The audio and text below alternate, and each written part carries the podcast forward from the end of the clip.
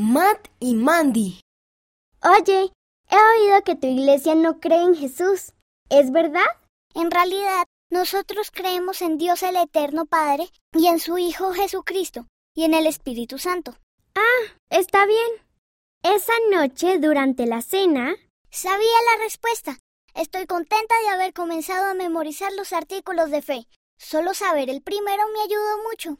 ¡Genial! Uno menos. Solo me quedan 12 por aprender. El mes que viene podemos aprender dos. Y uno al mes en lo que queda del año. Aprende con nosotros los artículos de fe este año.